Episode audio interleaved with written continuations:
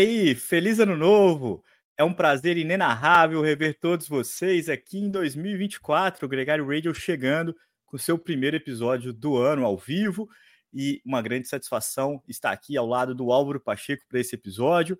Nicolas Sessler está na Colômbia, hoje casa Sérgio Guita, o grande amigo do Nicolas Sessler, deu, tirou um dia de folga, vai casar numa segunda-feira, mas por lá, o, o Nicolas já está envolvido nas comemorações, mas não falta assunto e não falta uma ótima companhia aqui com o Álvaro. É, um feliz ano novo, Álvaro Pacheco. Um prazer ter você aqui conosco. Leandro, feliz ano novo, feliz ano novo para os nossos ouvintes. De volta ao vivo, apesar de que é, você produziu programas memoráveis e a audiência adorou nessa ah. pausa de férias é, pré-gravado. E estamos aqui voltando, falando de um extraterrestre que habita entre nós, né? Mathieu Van Der Poel, para variar, né? A gente falou tanto dele o ano passado, o melhor ciclista do ano, na nossa opinião aqui, não para o Velodor, mas a gente falou tanto dele aqui, dominou a temporada de ciclocross, depois ganhou Milão-São Remo, ganhou Paris-Roubaix, ganhou o Campeonato Mundial é, de Estrada, e segue aí numa temporada com 10 vitórias consecutivas, Álvaro Pacheco. Nessa etapa da última etapa da Copa do Mundo não foi diferente, é um domínio que se estende, aliás, hoje, dia 8 de janeiro, completa um ano que o Vanderpool não perde, não, não fica em segundo numa prova de ciclocross. É, nessa mesma etapa do ano passado, quem ganhou foi o Van Aert, a última vez que ele ficou, que ele correu uma prova de ciclocross e não ganhou. É, é um extremo domínio desse ciclista neerlandês e até parece um pouco, Auro, a gente ficou tanto na expectativa, né, durante a nossa ausência aqui, né, do encontro entre os galácticos, do encontro entre o Big Three, é, será que o Pidcock senta nessa mesa? Será que o Van Aert é, ainda é páreo para o Mathieu Van Der Poel no ciclocross? Todas as perguntas ficaram meio sem resposta, né? Porque o Van Der Poel não deu, não deu chance, não deu margem.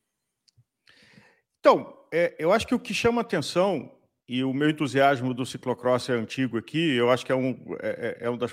Primeiro, uma menção, assim: o Tour de France acontece na França, mas ciclismo de verdade é na Bélgica. Na hora que você olha aquelas multidões que vão assistir, é, apesar do Vanderpool ser holandês e da PUC ser holandesa, mas ciclismo de verdade é na Bélgica.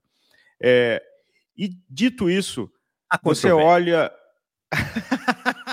outros programas que os italianos, franceses, espanhóis, portugueses, colombianos, mas vamos nós.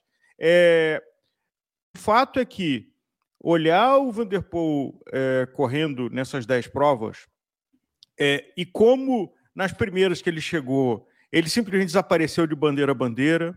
Aí teve outra que ele clipou errado, ficou em último, é, passou a primeira volta em último, vigésimo e cacetada.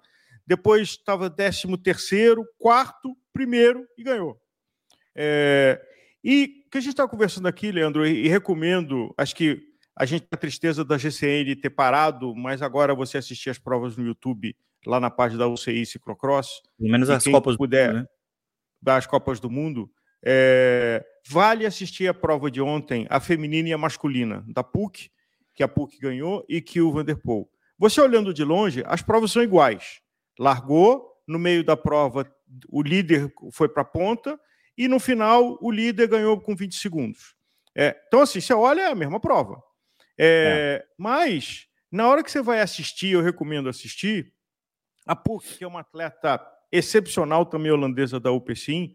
Inclusive tem uma cena que me marcou, a cena de largada, ela estava assim, comendo o guidão é, antes de dar a luz, e as outras estavam ali popular, aí largou no meio da primeira volta, ela furou a roda traseira, fez um trecho técnico sem cair, trocou de bicicleta, caiu para quarto, foi lá perseguindo, Lucindo abriu, cometeu um erro e teve um, um, tombo sério que quebrou o nariz, que ela tinha feito um, uma operação cirúrgica no passado e piorou abandonou, e a PUC mantendo ali, é, com 1,69m que ela tem, é, sei lá, deve pesar 40 quilos, é, foi embora, ganhou tranquila, apesar de só 20 segundos. A masculina, Vanderpool largou, estava fazendo força, mas claramente o batimento devia estar abaixo de 100. É, o pelotão isso, né? juntou três, aí juntou cinco, aí juntou oito, aí chegou na quarta de oito voltas, ele baixou uma e foi embora. Todo mundo está fazendo a, a, volta 7 minutos e 30, ele baixou para 7 e 10, abriu, aí tirou um pouquinho o pé e ganhou. É, então, é, é, é, e eu, eu acho que tem um desafio é, enorme para ele, que é como é que um cara que está voando desse jeito se motiva? Porque claramente ele está ali andando com o resto do pelotão que é especialista em ciclocross. É... É, a briga está ótima pela, pela classificação, né? Pelo, pelo, pelo ranking, né? Que é uma, uma prova, uma taça que ele não está disputando com tanta veemência, mas os especialistas estão ali na tocada, chegando sempre dos então, primeiros. E, e você brigando. via que ele estava dando trabalho para ele. Então você está falando de gente que não é você e eu, gente Sim. que vive disso, que anda ciclocross, que pedala ciclocross. Ele chega ali meio de turista é, e faz um estrago. Estava é, é, até brincando aqui, uma reflexão hoje de manhã. Talvez a próxima etapa dele é começar a correr é, motocross de BMX, é, porque para ter graça. É. A, a, a, só um parênteses aqui para agradecer todo mundo que está ao vivo com a gente no YouTube. A gente continua, em breve a gente vai entrar ao vivo também no Instagram, vou voltar ao Instagram, um recurso que o nosso aplicativo aqui, o StreamYard, vai permitir para a gente daqui em, em breve. Mas agradecer todo mundo e também, claro, quem acompanha a gente no seu player de podcast favorito. É esse programa que é um oferecimento da Session, que mais uma vez começa a temporada com a gente. Álvaro, eu queria fazer três comentários sobre a sua primeira participação aqui. Primeiro, eu até não discordo de você sobre a corrida na Bélgica, porque lembra daquela frase: Tour é o Tour de France, o resto é corrida de bicicleta. Então, acaba concordando um pouco contigo. É, de fato, as corridas são na Bélgica. A, a segunda é o Vanderpool, é, ele quer mais um título mundial. E muita gente começou a cornetar quando acabou um pouco né, essa rivalidade entre ele e o Van Aert esse ano, e até o próprio Pidcock falou que teria que se focar muito para conseguir encarar o, o Vanderpool na temporada de ciclocross e não fazia sentido para ele. Ele esse ano quer disputar o Tour de France como voltista, né, como pela classificação geral. O ano passado ele vivenciou o top 10 por um bom tempo, mas é, é, o, o, Vanderpool está tá muito focado em superar o recorde do Svenis. Ele quer ser o maior ciclista de ciclocross de todos os tempos, ele não quer deixar dúvidas sobre isso, e, e, os, e os números acabam sendo essenciais nesse processo. Então, ele quer ganhar o Campeonato Mundial, que acontece agora dia 4 de fevereiro, é uma meta importante para ele. Mas, de fato, quando ele decide correr desse jeito que ele está correndo, é, fica tudo meio sem graça, né? O ano passado a gente teve mais dúvida, né? Se quem ganharia, quem não ganharia. Esse ano ele está conseguindo dominar de uma forma muito impressionante. Acho que isso também passa pelo Van Aert, é, assim como o Pidcock, não está buscando seu pico no ciclocross, né? Ele está postergando um pouquinho, claramente aí, é, objetivando as clássicas. Muita gente na estrada, muita gente pergun se perguntando se o Vanderpool vai ter gás para tudo isso, né? A, a dúvida é, é, não é nem se ele se ele está gastando muita carta agora nesse começo de ano para poder é, acompanhar é, ao longo da temporada. Que o Douglas está até falando que é, o Douglas Costa com a gente no comentário falando das metas diferentes dos três. A gente sabe que as metas são diferentes, mas a gente tem que lembrar que o ano passado, nessa época do ano, o Vanderpool também estava voando, não dominando tanto, né? Não, não, não ganhando 10 consecutivas. É, ficou em uma prova em quarta, outro ficou em segundo, mas ganhou também muito, foi campeão mundial. Em março. Mas estava com problema nas costas. É importante dizer Ainda que ele estava com aquilo. problema muscular sério. É. Ainda tinha aquilo, né? Que era um poker danado. Porque era o tombo da, da, da Olimpíada ainda, né? E, hum. e aí, a, a, grande dúvida é o, o que vai ser o segundo semestre dele, eu acho. Eu acho que é, é, essa temporada de ciclocross ele já colocou no bolso, acho que a não ser que aconteça uma coisa muito atípica. Vamos lembrar que eles têm duas semanas é, de descanso na Copa do Mundo, volta na Espanha, em Benidorm. A gente vai ver o reencontro dos, dos três grandes e depois é, tem já uma última etapa da Copa do Mundo e o Mundial. Mas é, a minha dúvida é a Olimpíada. É o que, que o Vanderpool vai encarar. É, se ele vai realmente é, é, focar na Olimpíada, se ele vai. É, ali, ali tá a minha dúvida sobre o calendário do Vanderpool. acho que ele chega, chega bem também para a temporada de clássica. Não tenho e com menos pressão, né? Porque se ele ganhou, se ele é atual campeão da Sanremo, atual campeão de Roubaix, ele vai entrar um pouco mais leve é, do que o Van Aert, por exemplo, né, para essa temporada de clássica. Leandro, são três objetivos diferentes. Você fala Pitcock, Van Aert e é, Van der Poel. Uh, agora, é, e ele está devendo a Olimpíada lá de Tóquio, onde ele fez atrapalhada, talvez por arrogância, de na mudança da pista não fez o reconhecimento de manhã e no que ele achou que tinha uma rampa não tinha uma rampa e caiu. Mas o quanto você acha que a equipe que ele participa, o Pessim, que é uma equipe que não está focada em ganhar grandes voltas, e sim camisa verde, e sim clássica, e com a evolução da tecnologia de treino, aonde você tem menos ciclos e microciclos e mais uma sustentação em nível alto, ajuda um cara como ele, porque se ele está só de gregário embalador numa grande volta, ele se desgasta menos do que o Van Aert que está trabalhando, do que o próprio Pitcock que está trabalhando para a equipe. Então, na hora que você olha o ano de 23, o que, que foi para ele e o que, que foi para o Pitcock e, e, o Van Aert, e como é que ele chega agora, e o que, que ele tem que se preparar para frente, é...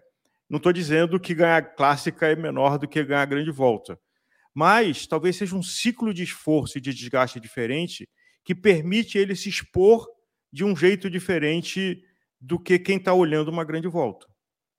E, e, eu vou botar uma corneta nessas conversas, porque tem aqui uma galera participando falando, não, porque o Van está preocupado com o Giro de Itália, o Gelson está aqui comentando, o pico dele está no Giro de Itália, o, o Clauber está perguntando se o Pitcock vai ser o líder no Tour da, da Ineos, muito provavelmente vai ser o líder, é, ou co-líder, o Bernal vai focar na, na Volta. Mas o mais importante, acho que o mais, o mais é, visível é que nem o Pidcock, nem o Van Aert é, tão, é, é, estão buscando outros objetivos, porque é, buscar como objetivo ganhar do Vanderpool no ciclocross seria uma tarefa ingrata e quase inglória. Então, assim, acho que está mais do que visível para mim de que eles estão é, participando. O Pitcock ganhou uma etapa, o Van Aert também já venceu nessa temporada de ciclocross, mas eles sabem que, que ia ser muito mais complicado com, com o que o Van, Aert, o Vanderpool está andando, seria quase é, impossível. Então, ficou o, a fome com vontade de comer. Então, você, você tem, sim, a, a, o Van Aert focando no Giro de Itália, você tem o Pidcock focando no Tour de France, entre isso, as clássicas, eu acho que o Van Aert tem uma preocupação grande com as clássicas de pavê esse ano, porque a pressão é grande sobre o belga que, que nunca venceu lá. É, uhum. O Pidcock um, pouco menos com as clássicas, mas tem também a temporada do mountain bike. A gente não sabe se ele, eh, né, como é que ele vai dividir isso. É, ele quer chegar bem na, no, no, segundo semestre. Então, é, é, a única conclusão que eu tenho é eles sabiam que focar agora no ciclocross com o Vanderpool voando desse jeito é, seria uma chance muito grande de um, de um confronto infértil, né, de não conseguir buscar o resultado. Acho que essa é a, a, a principal conclusão que eu chego quando eles demonstraram que não estão no seu auge de forma nesse janeirão. Lembrando que o Van Aert correu uma prova onde o Vanderpool ainda não tinha começado a correr e voou, fez uma prova linda. Mas depois, quando ele foi fazer uma batendo o guidon com o Vanderpool, ele não. não assim, é, é outra classe, é outro momento é, é. de canibal, é. de alguém que assim, simplesmente atropela. E eu acho que vale, eu não me lembro que etapa, mas quem for dar Googlada vai achar, essa etapa do ciclocross, onde ele errou e ficou em último, você vê que, pela, pela linguagem corporal, ele não estava em pânico. Assim, alguém que pelotão vai embora, entra em pânico. Ele não estava em pânico. Ele estava assim, entendi, é, desclipei, estou é. aqui em 26 é, vou fazer meu passo, é, e ele está desfrutando da leveza que ele conquistou ano passado ele entrou na cabeça de todo mundo e, e, e pode desfrutar, pode jogar com isso, né? Assim, é, é, claro que tem um motor enorme, mas ele tem, a, ele tem uma tranquilidade nessa temporada, o Vanderpool, que tirando as provas do mountain bike, se ele for encarar realmente, ali eu acho que ele tem uma pedra no sapato, é, ele tá muito confortável. É, sabe assim, é, é, é ele tá. Ele é o cara que andou na roda do Pogacar na subida da, do pódio e depois largou. Ele foi o cara que conseguiu né? Claro que o furo do pneu do Van Aert vai ser sempre uma lembrança triste, uma dúvida sobre o que aconteceria ali em Roubaix, mas é um cara que conseguiu andar em Roubaix e vencer a prova. Então acho que é, é, é, é interessante aqui. É, Glasgow. É, exatamente, onde, onde eles também se enfrentaram, né? O Van Aert e o Pogacar é, e o Vanderpool. Então ele tem, ele tem um pouco mais de, de, de tranquilidade para poder decidir fazer as escolhas dele. Eu acho que o Van Aert tem uma pressão muito grande esse ano e até torço para que ele se livre dessa pressão, que ele conquiste uma Flandres ou Roubaix para poder, né, a, inclusive trazendo para o noticiário, ele não vai correr Milão São Remo, a Visma vai focar no Laporte para Milão São Remo, justamente para poder é, escolher é, aqui muitas pessoas falando que ano passado o Van Aert também andou muito bem no ciclocross, ano passado foi mais parelho a disputa. Inclusive, a, a, gente falou aqui no radio que era um embate da década, era um embate Vanderpool e Van Aert. Uh, teve três vitórias do, do Vanderpool contra diretamente contra o, o Van Aert, inclusive o Mundial, e, e, também teve vitória do Van Aert sobre o Vanderpool. Esse ano não, a gente não viu isso, né? Ainda não, não um pouco pelo pico de performance do Van Aert, né? E um pouco também pela autoridade que o que o Vanderpool está imprimindo. Agora, falando do feminino, a gente tem uma situação muito parecida com a Fan Van Empel, que também tem aí um, uma sequência grande de vitórias, mas a, a, sua rival do ano passado, que também brilhou no mountain bike, a Puck Peters, parece que está em evolução. Acho que a gente vai ter um suspense aí, é, né, em relação ao o que vai ser o Mundial. Uma pena a Lucinda Brand caiu, quebrou o nariz, né? Ela já tinha tido uma lesão parecida. Não sei nem se, se o quanto impeditiva que é, é a lesão que ela sofreu nessa etapa da Copa do Mundo para o Mundial mas atrapalhar certamente vai atrapalhar, né? E como eu tinha mencionado, a Puck é, é alguém que, assistindo às provas de mountain bike aqui pela Gregário, é, é admirável, porque tanto o mountain bike quanto o ciclocross, força é o elemento fundamental. É, é. E ela tem uma estrutura pequena é, em relação às suas é, concorrentes, mas ela tem uma raça, uma gana, assim, e para mim é emblemático a imagem da largada dela de ontem. Assim, ela estava comendo guidon. É, e aí você via como ela ia nos momentos que ela desclipava para andar na areia e subia, assim, você via na linguagem corporal dela que ela estava ali gigante, é, como ela foi no, no, no mountain bike em algumas etapas do ano passado. E é admirável porque a natureza não deu para ela uma estrutura que favoreça esse tipo de prova. Ela é uma ciclista leve, que podia ser uma subidora, que, mas não uma coisa de força quase que bruta e muita técnica, é. que é o caso do mountain bike e do ciclocross. Assim, é. belíssima prova, eu torço por ela, apesar de respeitar a, a, as concorrentes e a, e a, e a FEM, é, porque ela é meio um underdog. É, é alguém que a, é, ela não tirou a loteria genética do ponto de vista de tamanho, mas tirou do ponto de vista de cabeça e é um prazer assistir ela competindo. É.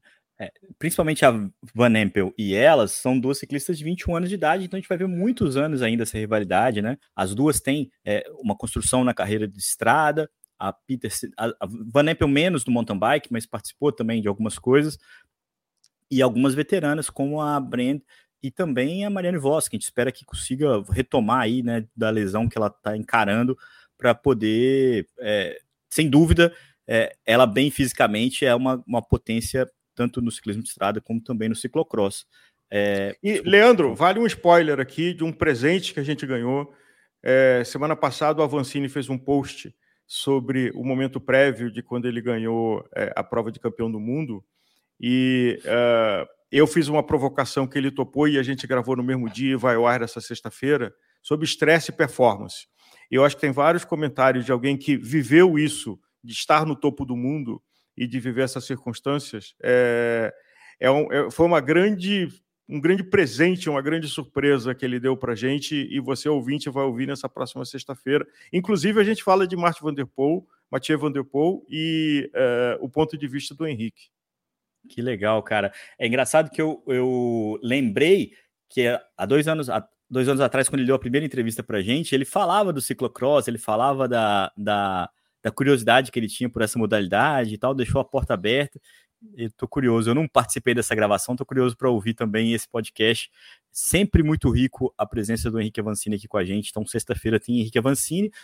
E aproveitando que a gente está no momento jabá aqui com a galera que está acompanhando a gente nesse programa, é, essa semana, dia 12, tem o Tour da Wander feminino lá na Austrália, começando as provas por lá, é, né, Down Under, né, abaixo do hemisfério né, da, da, da, linha do Equador.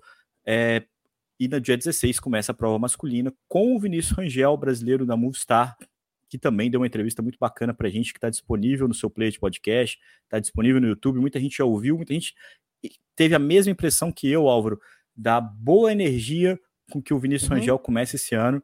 A, acho que a, a, grande mensagem de tudo que ele falou ali, o que ele não falou foi o mais impressionante para mim, é, o como que ele está animado e focado. A equipe teve uma grande reestruturação é, no background, né, na mudança do, do, do, corpo gerencial. acho que fez, pode ter feito muito bem para ele é, essa, essa mudança. Então a gente tem aí é, ele correndo o Tour da Wander junto com um grupo de grandes ciclistas que vão para essa prova. Tem dois eventos, é, o World Tour na Austrália e também a, na sequência ele vem para correr o Tour da Colômbia, né, com, com a participação da Swift, com participação da seleção brasileira, enfim, e ele correndo pela Movistar. Austrália, Álvaro, é o grande foco desse momento, né? Como eu falei aqui, a gente tem a, o, o Tour da Wander, primeira prova, o Tour que começa por lá, é, mas antes disso, a gente teve os campeonatos nacionais com a, o tricampeonato do Luke Plapp na prova de estrada. Ele também ganhou o contra-relógio. Ele que trocou de equipe, saiu da Ineos para correr com a Jacob Alula nessa temporada, mas sem, sem perder ali a camisa é, verde amarela, né, que ele compete com de campeão australiano. No feminino, a Grace Brown da FDG ganhou a crono e a Ruby é, Gannon venceu no Roseman Gannon venceu pela Liv Jacob, a equipe feminina da Jacob Alula, é, ainda na Austrália. Então a gente tem aqui um recorte esportivo, que é legal pra caramba, mas a gente tem que falar de um tema meio chato que aconteceu nesse período, é, que foi a morte da Melina Hoskins, né, a Melissa Hoskins, é, uhum. ciclista, ex-ciclista australiana, é, casada com Juan Dennis, esse ciclista que se aposentou ao final dessa temporada, parou de competir no meio do ano. É, os dois eram casados desde 2018 e a gente foi aí é, a notícia que chocou. É, ela morreu depois de ter sido atropelada por ele. É, as, as, informações vieram ali no Réveillon, uma coisa meio confusa, né? Eles estavam na Austrália. É, ela, a, o que tudo indica, né? Eles discutiram ela pulou no capô para evitar que ele saísse, ele saiu assim mesmo, é, ela caiu do carro, é, enfim, ela se feriu, foi levada para o hospital, não resistiu, é, e ele está em liberdade, ele vai responder só dia 13 de março é, sobre esse incidente, né, me chamou muita atenção isso, porque tudo indica, né, que foi uma, uma briga é, que resultou num, num feminicídio, mas ele está respondendo em liberdade. Inclusive, o, o, casal tem dois filhos é, e parece que estão todos juntos ali. Então, assim, é uma. É, ainda não entendi muito bem exatamente o que aconteceu, mas um desfecho que é, quase inevitavelmente, né? É, a gente não consegue desfocar da carreira do Ron Dennis. O Ron Dennis foi um cara que sempre teve um grande motor, sempre foi um grande ciclista, mas sempre teve uma cabeça meio inquieta, né? E, e foi assim quando ele trocou de equipe da Garmin para PMC, depois da, da Bahrein ele deu um chilique, saiu, competiu ao Mundial com a bike da, de outra, anterior que ele tinha, sempre foi um cara muito intempestivo, né? E, inevitavelmente, quando você tem uma situação como essa, que a gente não sabe exatamente né, o que, as circunstâncias, é, acaba associando as duas coisas, né? É uma coisa. Ele, ele, ele chegou a dar entrevistas falando dos problemas é, psicológicos que ele teve ao longo da carreira, aposentou de uma forma muito precoce, né? Ele correu pela Jumbo Visma, tinha contrato até o final do ano, decidiu parar antes. E, e enfim, fica aqui um. um... É, ele está em liberdade porque pagou fiança, ele chegou a ser preso, é o que o Bernardo está falando aqui. É, sim, é, é, mas é esquisito, na, na minha opinião, ele poder responder em liberdade é, numa situação como essa é, me chama atenção. Mas é, eu não sou também jurista, então assim, só, só me chama atenção. Porque.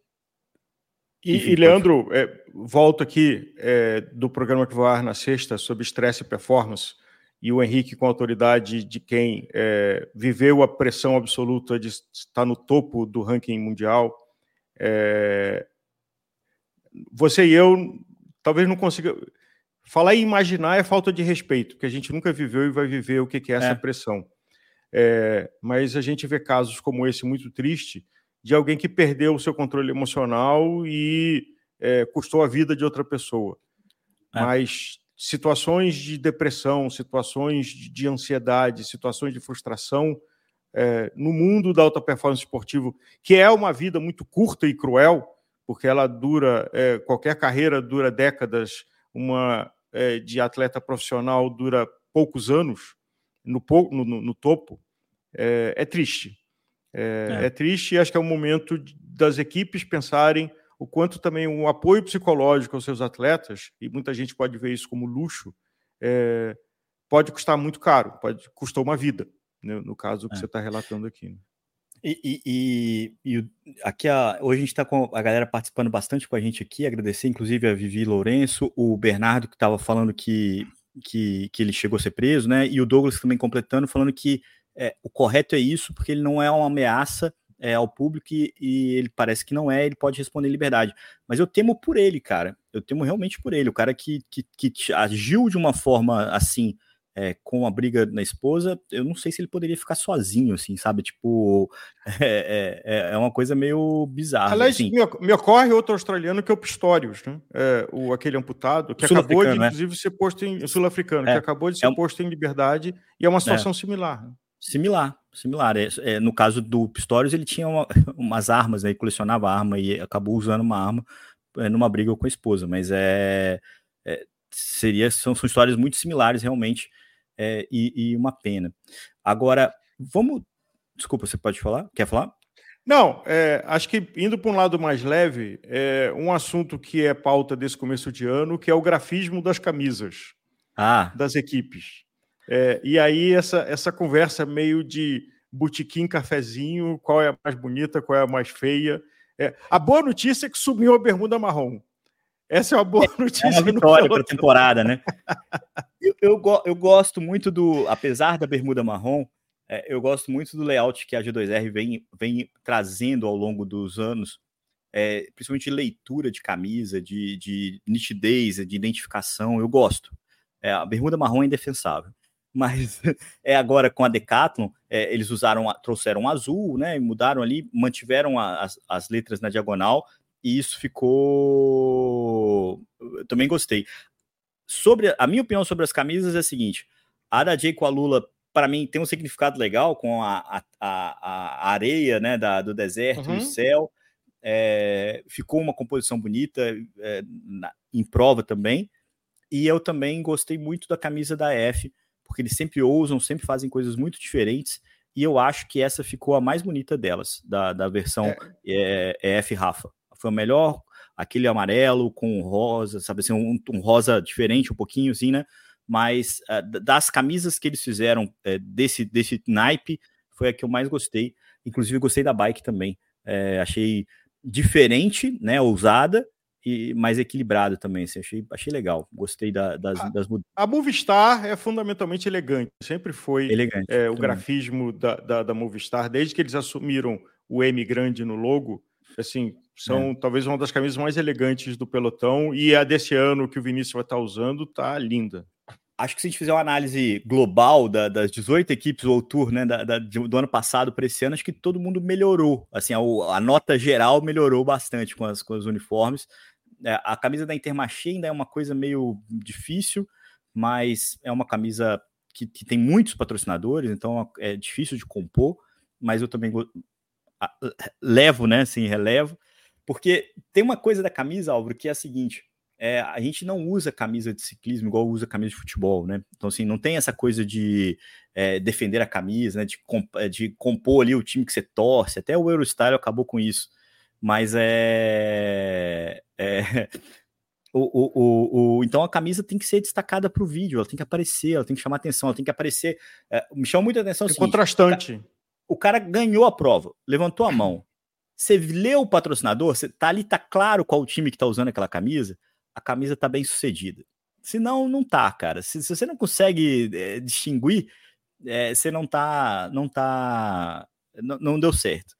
A camisa pode ser o mais bonito possível, mas se a leitura não tá legal, para mim não, não, não, justificou ali o, o todo o trabalho. Não, e nisso a gente tem duas camisas que eu vivo me confundindo, que é a Quickstep e a Alpecin. Elas têm uma presença forte de azul, uma tem um vermelho, é, até pela, pela confusão uh, de ter um patrocinador que era de uma e foi para outra, mas é, diferente de uma camisa Movistar, ou mesmo da Tudor, por exemplo, que apesar de não ser uma equipe World Tour ainda, do Cancellara, é, onde tem um, é, camisa preta com Tudor é, branco e vermelho, é, porque é o que você falou, a camisa tem dois objetivos. Primeiro, como o Nicolas já falou aqui, de ajudar com que no meio do pelotão um ciclista veja o outro é. e se posicione, Esse é um elemento operacional importante para uma camisa, e aí a Intermarché eu acho que cumpre essa função. É, e do outro lado, de dar exposição do patrocinador, seja quando está numa fuga, seja quando ganha uma prova, para que carimbe que aquele é, aquela camisa daquele patrocinador e que ele vai ter o retorno de exposição de marca. Eu citaria uma terceira função, que essa às vezes não fica muito clara, mas é a roupa de guerra dos caras. É a farda. Né? Tem até a expressão de fardamento algumas vezes para uniforme né? de, de, de esportista. Porque é a roupa que o cara tem que sentir orgulho. Super-homem. Ele, tá, ele, chegou. É, é a roupa é, do super-homem. A, a, a, história, a história conta isso, né? Você chegou o pessoal vestido de calói para a prova. E, todo mundo sabe que aquele cara vai andar muito, sabe? Assim, o, cara, o cara acha mesmo que ele vai andar muito. Então, o cara, o ciclista que chegava com a camisa preta da Sky para a prova, pô, ele já, ele já tinha uma moral ali. Todo mundo já olhava ele diferente. Então, acho que essa sensação de que você está usando uma roupa que você chegou, você chegou para a guerra, é, faz diferença também. É a camisa de campeão mundial, é a camisa amarela, é, são as camisas simbólicas do ciclismo. Né? Então, né? assim, agora a de campeão mundial é uma que tem lenda e karma, né? É, a, a, do arco-íris, é, é. de vários atletas que vestindo a camisa tem, tem uma coisa que ela dá azar, de que quem ganha a camisa não anda no ano que tá, tá ganhando ela. É uma pressão muito grande. Né? A maldição do arco-íris eu acho que é uma coisa que ficou para trás, assim, acho que isso não existe. Mas existe uma pressão muito grande, então é difícil o cara brilhar muito sendo campeão mundial, é, exceções, né? E, e, mas a maioria fica ali numa média. É, eu brinco que no contrarrelógio tem maldição do arco-íris. Tobias Foss foi o último a se livrar dela. Então, assim, é mais, é mais comum o contrarrelogista se ferrar quando é campeão mundial do que o, o cara da estrada. Né? Mas isso é, é corneta porque é, é, não, é, não é palpável, sacou? É, é mito, né? É o que eu quero dizer, essa coisa da, da camisa. O fato é, quando o cara tá com a camisa de campeão mundial, é mais difícil ele vencer porque ele é mais marcado. Então, assim, a pressão é maior e tudo fica um pouco mais complicado é, para quem tá ali com essa camisa. Muita gente comentando aqui, Álvaro, que a camisa da Visma não ficou tão legal. É, eu tô curioso para ver. Pra, eu, eu, sempre acho que a camisa tem que acostumar um pouquinho, sabe assim? Mas é. Uhum. Eles tiraram bastante o preto, né? Deixaram mais amarela. A colmeia, tiraram é, a referência da colmeia. É, mas e, e, não tenha dúvida que essa camisa vai mudar ao longo do ano, porque é, principalmente no Tour de France eles vão precisar ter um outro modelo. Então, assim, acho que eles estão fazendo isso é, pouco a pouco para poder para poder até especulações se o nome da equipe Dá. permanece. Exato. Né? Se o é, então vai manter eles... o, Lisa Bike como marca ou se vai incorporar uma outra. É, lembrando que a Cervelo é uma marca da, do Grupo POM, uh, que o, é o que o... calça a, a, a, equipe Jumbo Lisa Bike, a Visma Lisa Bike. Você tocou num ponto que é importante para a gente falar, uma notícia que também marcou esse período que a gente ficou ausente, que é a chegada da Red Bull que se tornou é, majoritária na Bora Hansgrohe. Né? A, eles estão confirmando ainda a compra, né? mas teoricamente o grupo da Red Bull comprou 51% da, da licença que pertence ao Ralph Denk. Né? Então, assim, esse é um movimento importante, porque é uma grande marca extremamente associada ao esporte, ao futebol, à Fórmula 1, ao mountain bike até bem pouco tempo, eh, com as transmissões, né, agora de outras formas, e que pode eh, significar uma, uma um, um, grande upgrade, principalmente midiático, né, não só de grana também, mas de estrutura. Eles têm uma participação com o desenvolvimento de Fórmula 1, né, com, com, com uhum. eh, uma, uma, uma, correlação né, do ciclismo que pode aproveitar disso também. O que, que você acha, você que é o nosso grande expert na, nos negócios, de uma chegada de uma, de uma Red Bull da vida, assim, num projeto que, lembrando para todo mundo que Bora, Hansgrohe e X2O lá, que os três patrocinadores da equipe, que é uma das mais ricas do pelotão, são do mesmo tono, assim, era, era o mesmo dinheiro é, sendo é, anunciado ali de três formas diferentes. Agora entrou um outro capital é, no projeto e majoritário, que são um ponto também relevante. Eu convido é, lá no nosso nossos posts do Strava, do Clube Strava, a gente fez um post que foi originalmente publicado pela Ruler sobre a equipe Bora, e é uma equipe que tem uma história muito interessante, tem talvez faça parte dessa nova geração de equipes, é, e eu acho que a Alpecin está tá num outro caso, de alguém que não tem um patrono gigante bilionário, como é o caso da Ineos, é, como é o caso da UAE, uh, mas que estrutura um negócio, está pensando numa equipe que vai produzir resultado, que é, é pensado, é, é, e aí vamos ver o que, que acontece com o Roglic lá esse ano. É, acho que a chegada da, da Red Bull, e você tem várias empresas de grande mídia, é, naquela época do que, que ia acontecer com a fusão uh, das equipes, seja a Amazon, seja a Apple, que estão de olho na história de transmissão, na história de que a GCN deixa um vácuo, que a gente vai ter que descobrir como é que isso vai ser coberto. Já está claro na Europa, já está claro na América do Norte, não está claro aqui para o Brasil. É, as provas que eram transmitidas pela GCN e que não são transmitidas pela ESPN, quem é que vai fazer? É, eu acho que a Red Bull, que já é uma plataforma de mídia, é, é, é um case de marketing excepcional de um produto que é. virou mídia e está na Bora é, com o DNA ali austríaco, alemão, uh, dos dois que são vizinhos, é, vai chamar atenção e eu torço muito que isso puxe um pelotão de, de outras empresas. Você tem o caso da Coca-Cola com a Monster, é, que faz muita mídia em outros lugares, quem sabe se anima para entrar também no ciclismo de estrada. É, é. Porque essa é outra conversa de um presente que está vindo aqui, é, daqui a, a, duas semanas. É, o modelo econômico do ciclismo de estrada, e a gente fala isso há muito tempo, é um modelo muito frágil.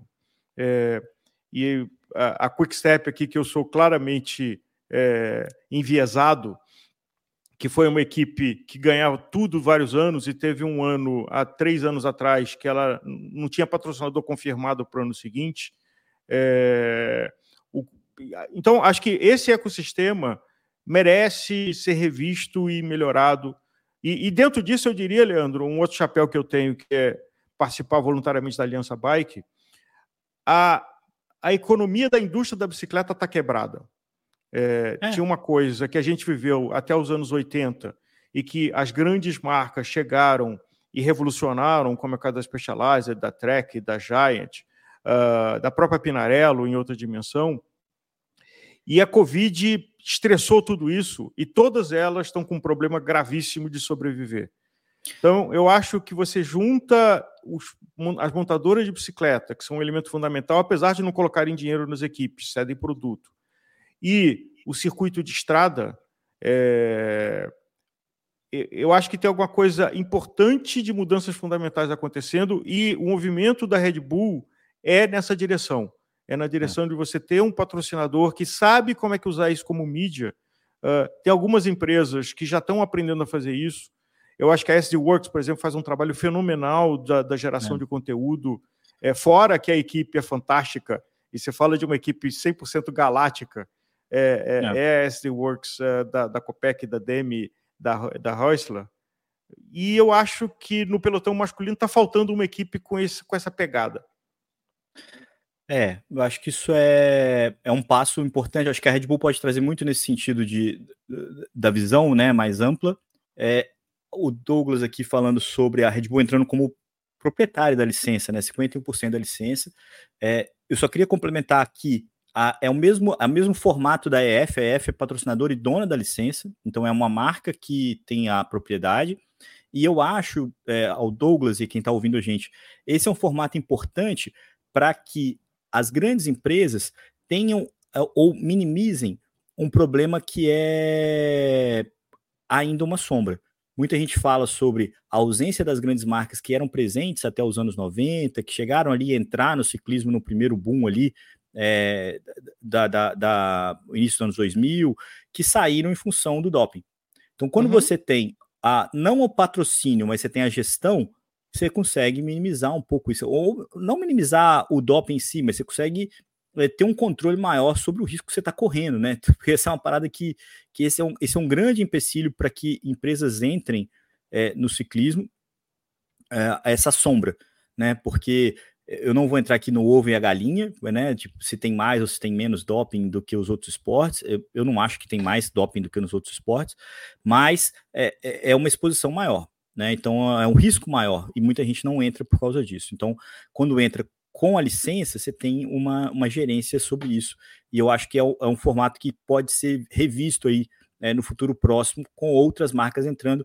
Talvez por isso é, é, respondendo a pergunta dele, eu não acho que a Coca entraria como societária é, de uma empresa, mas outras empresas, a Amazon, por exemplo, talvez muito provavelmente entraria com alguma forma de responsabilidade também pelo time para poder cuidar das coisas. Quem está rodando essa bolsinha aí há tempos, né? É o, o CEO da, da, da Jumbo Visma, né? Da Visma Lisa Bike, o Richard Pluge, uhum. que mais uma vez falou que o formato da Fórmula 1 é o formato que ele idealiza, que ele está tentando é, se aproximar disso e tal. E, e, essa, essa conversa veio forte ali no finalzinho do ano passado. É, é, ela ainda não me parece sustentável, assim, de, de, de, conseguir juntar todas as partes envolvidas para isso. Aliás, teve mas... um prazo que se deu e que passou o prazo e não se falou mais disso, né? A Superliga é, então, do Ciclismo.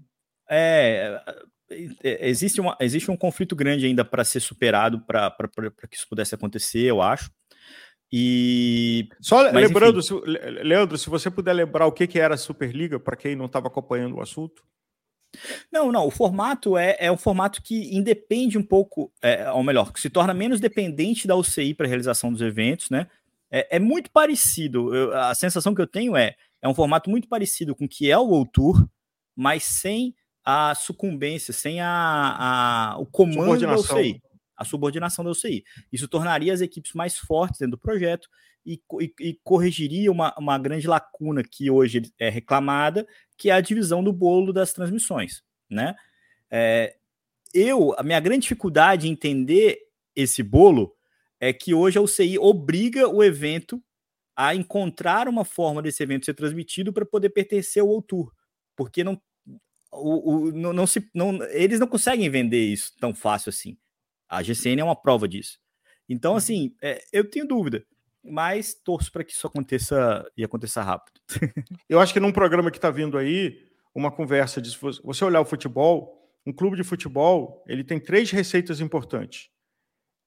Primeiro, que é o maior de todos, direito pelo jogador de comprar e vender. Inclusive, isso gera uma distorção de que muito time está mais preocupado em valorizar um jogador para vender do que em ganhar o campeonato ou coisas desse tipo. Segundo, vender camisa. E terceiro, direito de transmissão. Na hora que você olha para uma equipe de ciclismo, ela não tem o direito do ciclista, inclusive são contratos curtos que aumentam a ansiedade de um, dois, no máximo três anos. Camisa, nós todos que amamos não compramos, porque é, é brega usar camisa de equipe, o que é, é um contrassenso do Eurostyle. É, e direito de transmissão tem zero. Então, fica difícil porque é, comparando com o futebol, que é outro planeta, mas se você pegar os outros esportes é parecido, tênis, Fórmula 1, vôlei, é, você tem ativos que uma equipe de ciclismo não tem. Então ela depende de ter um benfeitor que coloca dinheiro lá e aí tem alguma coisa que volte de benfeitor, disposição de mídia ou simplesmente de amor. É um cara que tem dezenas de bilhão e coloca algumas dezenas de milhão e pelo amor. Eu vou, eu vou discordar um pouquinho de você, porque as grandes equipes do futebol mundial hoje, elas vivem dos mesmos mecenas. As proporções são diferentes, mas todas elas não se sustentam. Elas vivem do doping financeiro. Então, o PSG, o Manchester City, é, o Real Madrid, todas elas chegam perto da janela tendo que fazer malabarismos para não ser punido pelas regras anti é, é, como é que fala? É, quando você. É, não é dumping financeiro, mas antes você é, é, equilibrar as finanças, gastar o que você. Gastar proporcional ao que você vende, vamos dizer assim. Então, a, a, a, conta não fecharia. Por mais que a Premier League pague uma baita de uma grana para o Manchester City, e, e, as premiações dos eventos também paguem, é, né, os direitos de transmissão, e os jogadores são vendidos muito caro, é, eles são deficitários porque ainda precisam de um meceno, de um sheik árabe que banque a, a, a, a maluquice que é o futebol. Então, assim, é, é, eu acho que o ciclismo precisa ter um formato é, um melhor é, vendido, é, melhor coeso e melhor vendido. Mas até chegar nesse nível aí vai demorar pra caramba. Vamos ver como é que vai ser essa, essa, essa jornada aí da, do Richard Plus.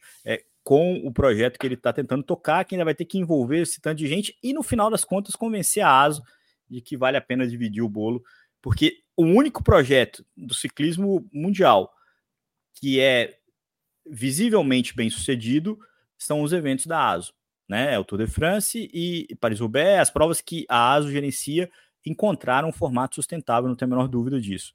Né? A RCS ganha balançou... dinheiro, mas ganha dinheiro, mas não dá para carregar todo mundo, porque também e... muitas vezes você coloca a ASO como vilão. É uma empresa bem tocada, com tradição, como você estava falando aqui. Essa é minha RCS, dúvida também. Você tem esse é. outros. Sim, é por competência, não é por herança. É. É. Aqui o Fabiano Belli complementando aqui a nossa conversa, falando que o Manchester United, da equipe, foi vendida 25% para o mecenas da Ineos, para o Radcliffe, que pagou 6,3 bilhões por um quarto da, da, do time, que já pertence ao magnata eh, norte-americano, já é uma coisa é, completamente maluca. E eu não eu tenho muita dúvida da, da, saúde financeira do Manchester United. Eu acho que é uma equipe que, que, que sofre para fechar as contas na proporção do cicli, do futebol, né? Mas é, é enfim, isso a gente, a gente invejável. Gostaria que o ciclismo vivesse esse tipo de problema. Leandro, é, não, longe de nós nos propormos a ser o, o, o galáctico Vanderpool, mas eu acho que a gente largou num primeiro programa colocando um monte de tema quente para a gente é. ver aqui durante o ano. E aí eu queria aqui, é, num fogo amigo, te colocar uma casca de banana. Daqui a um ano, quem que você acha que vai ser o ciclista de estrada que a gente vai estar tá falando que brilhou em 2024? E aí colocar a lista: Vingegaard, Pode, Vanderpool, Van Aert, é, Pidcock, eu não sei se eu colocaria nessa mesma classe. Vamos ficar só com os quatro: Vingegaard, é, Van Aert, Vanderpool e, no, e Pode. No último radio com o Nicolas, a gente fez essa brincadeira. E ele falou mais do que eu nas apostas dele, né? De quem que ele achava que, que ganharia o Tour de France, de quem que. É, ele falou que estava torcendo para o Van Aert ganhar uma clássica. Eu acho que é difícil fazer essa projeção, Álvaro, porque é, é, eu torceria muito para o Van Aert entrar nessa briga, é, porque um ano, um ano redondo para ele faria muito bem para o esporte. A rivalidade dele com o Vanderpool é uma rivalidade que anima, que entusiasma e, e ela precisa acontecer, ela precisa continuar. É, eu acho que o Mads Pedersen, se ele conseguir dar mais um passo na evolução que ele teve é, nos últimos dois anos, ele entra nessa briga. Não sei se ele consegue. E o Vanderpool ainda muito absoluto, né? Na, na, na, principalmente nas clássicas. Uh, o Tadej Pogacar desse ano, eu acho que ele vai ter uma fome muito grande de vencer a Milão São Remo. A ausência do Van Aert é um bom negócio para ele já, já aumenta ali as possibilidades dele conseguir largar os caras no pódio. É, e, e, deixa o, o Vanderpool menos faminto, né? Porque a gente sabe que, que, que isso acontece. Uh, eu acho que o tour é do Vindiga, a princípio. Acho difícil mudar um pouco isso. Acho que vai ser uma briga boa. Acho que as histórias com, com o quarteto é, que vai para o Tour de France, né? No, no, no, cenário ideal, o Tadej Pogacar vindo do Giro, é, o Roglic é, pela Bora, é, o, o, o Vindiger com a Visma e o Renko pela Quickstep, a gente tem ali uma, uma relação, um quadrado que tem é, é, várias arestas de rivalidade, né? O Roglic e o Renko já tem aí dois, três anos que eles estão rivais, desde a Volta, uhum. é, ao giro desse ano e tudo mais. Você tem uma rivalidade é, do Roglic com o Vingegaard de ter saído, da, ter, terem se separado depois da, da Volta desse ano. É, foram, foram próximos e, e, se afastaram. Você tem uma rivalidade local ali do Roglic com o Pogacar, do Pogacar com o Vingegaard, porque afinal já são dois anos de freguesia. E, e, enfim, é uma curiosidade muito grande do que, que pode acontecer, é, mas eu acho que o Tour de France tende a continuar na mão do Vingegaard. Essa é uma, uma impressão. O Pogacar fazer o double, é, eu realmente acho muito pouco provável, a, a, exceto o fato de que o giro desse ano é um giro mais fácil, né? Um giro que dá para fazer o giro e correr uma segunda grande volta. É, eu vi uma entrevista, inclusive, do Tim Wellens falando que se tem alguém que pode fazer isso, é o Tadej Pogacar. Eu também acho. Mas para ele ganhar, fazer o double, ele precisa de uma combinação que facilite a vida dele no Tour de France. É, no duro, assim, sabe? Tipo, é, cabeça a cabeça, igual foi os dois últimos Tour de France, ele não consegue ganhar o Vindiga com um giro nas pernas. acho muito difícil que isso aconteça. Uh, fora isso, Álvaro. Roglic, Roglic, bora Red Bull. Você acha que é, é páreo para Visma Lisa Bike? Ele é páreo. ele é páreo. E aí, ele, mas ele, ele é páreo, mas precisa de um vacilo, precisa de alguma coisa que, sabe, um dia ó, algo, algo que não seja extremamente milimétrico como o Vindigar é, para ele poder entrar no jogo. Sabe? É, é, é uhum. se, se, enquanto, algo tem que dar errado para o outro para que ele. Algo tem que dar errado. Pode ser, pode ser um furo, pode ser um dia, é, sabe, uma, uma, uma, aquela, aquela maluquice das bikes que a, que a, que a Jumbo fez. O dia do Renko, no, o dia do Renko na volta, é, como por ou, exemplo. Ou, ou, o dia do Renko na volta, para poder fazer sentido para o Roglic. Eu vou adorar que isso aconteça. Eu, eu torço para as histórias mais improváveis, mas é, acho que cabeça a cabeça, nem o Roglic nem o Pogacar conseguem largar o, o Vindiger no Tour de France. E, enfim. Ren, aí... Renko brilha em 2024? Brilha, brilha, não tem a menor dúvida que brilha. É, não sei o que. Eu não, não sei se ele é capaz de ganhar o Tour de France, não acho que ele é, seria capaz de ganhar o Tour de France, mas eu acho que ele vai ser um tempero muito importante para esse Tour de France. Acho que é, é, vai, ser, vai ser maneiro falar do Renko esse ano, sabe assim? E, mas acho também que o que a Liège esse ano vai ter boa briga ali. O Pogacar se revela para mim, Álvaro, um cara que gosta de é, cumprir coisas mal resolvidas. Então, o que ele fez em Flandres esse ano foi ticar uma coisa mal resolvida ano passado. Perdão. Esse ano, eu acho que Milão, São Remo e Liège são duas coisas que ele vai ter aí uma, uma, um foco muito grande também. E, e o Pogacar na tocha é o, é o que a gente mais gostaria de ver. Enfim, é, não sei, eu gostaria muito de, de, falar um outro nome aqui no começo do ano que vem. Não, não, não faço questão de acertar essa não, porque se, gente, se aparecer um outro nome aí, é, a gente teria uma, um ótimo motivo para falar dele, né? O talento sub-23 que foi para a Visma, você acha que ele produz alguma coisa esse ano? O que ganhou tudo ano passado? Não. Não, o Ed Brooks. É. O que saiu da Bora e foi para a Visma. Não, eu acho uhum. que ele uhum. deu um passo atrás nessa evolução. Inclusive, é, para o Giro, ele vai é, junto com o Walter Van Aert, sem, sem ter o time todo trabalhando para ele. É, a ida dele da Bora para a Visma é, é, algo que ele não teve maturidade de encarar na Bora. É, mas eu não tenho dúvida de que ele deu um passo a, atrás no protagonismo, né? Porque ele vai ter ali é, ciclistas maiores que, que merecem uma, uma, uma projeção. Uma confiança, vamos dizer assim. O próprio Sepkus, né, o, o Vindiger, mas não acho que ele é um fenômeno que, que, que, que corta caminho. A gente, tem, a gente tem alguns fenômenos que são curiosos para ver, principalmente na UAE. Acho que a UAE é um time que, que tô curioso para ver esse ano como, como vai desempenhar, Álvaro. Que aliás, na camisa você logo, não quero, eu não quero adivinhar, eu quero assistir, entendeu? Eu quero comentar o que aconteceu. No, no, capítulo camisa, que eles nunca usam muito, eu acho que eles colocaram só um toquezinho, aquela, aquelas faixas ali no, é. no umbigo. É, eu acho que é, é, essa é uma equipe que, assim, que vai no, no feijão com arroz bem feito e com, claro, com o super tempero de dinheiro que eles têm. É, mas não, é, é, uma equipe interessante e eu acho que a camisa é, reflete isso. Assim, não tem nada fora da caixa, não tem nada ousado, e é só uma pequena evolução do traço ali das três cores é, na barriga. É, como eu falei da, da camisa como farda, né? Você não precisa chamar muita atenção, né? Quando você tem o Tadej Pogacar, quando você tem né, né? o cara, o cara já é o Pogacar. Ele, ele chega pelado na prova, já é. O cara já vai botar medo, assim, né? Então não precisa ter uma camisa muito extravagante, né? O extravagante é ele. Mas é, Aliás, é, para fechar aqui e, e arredondando no, no, no ciclocross, é, e de novo, quem não viu, eu recomendo assistir lá no YouTube. A largada do masculino, é, o, é, eu não lembro quem era o ciclista, acho que era o Van der Haar. Uh, que estava na linha de largada com o Vanderpool na roda dele. Eu imagino a sensação que, que é você estar tá num grid de largada e atrás de você tem um, um, foguete que você fala assim: eu não posso ser atropelado, eu não posso ser atropelado, é. eu não posso ser atropelado. É... É, você pode tomar um empurrão, né, do, do, do, do Vanderpool, igual ele deu no costarriquenho lá, né? Mas vai que, vai que desclipa né, e atrapalha o, o alienígena. Mas, Álvaro, um grande prazer reencontrá-lo aqui no Radio, reencontrar todo mundo que acompanha aqui com a gente ao vivo esse episódio é, no YouTube, sempre às nove da manhã.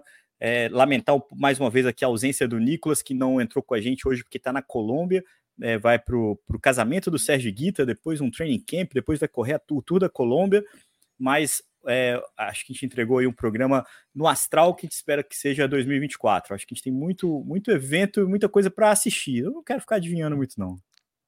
E agradecer a Session, inclusive eu tive uma experiência de que eu passei um tempo sem fazer uma revisão na minha bicicleta e fiz a revisão e coloquei de volta a cera na corrente.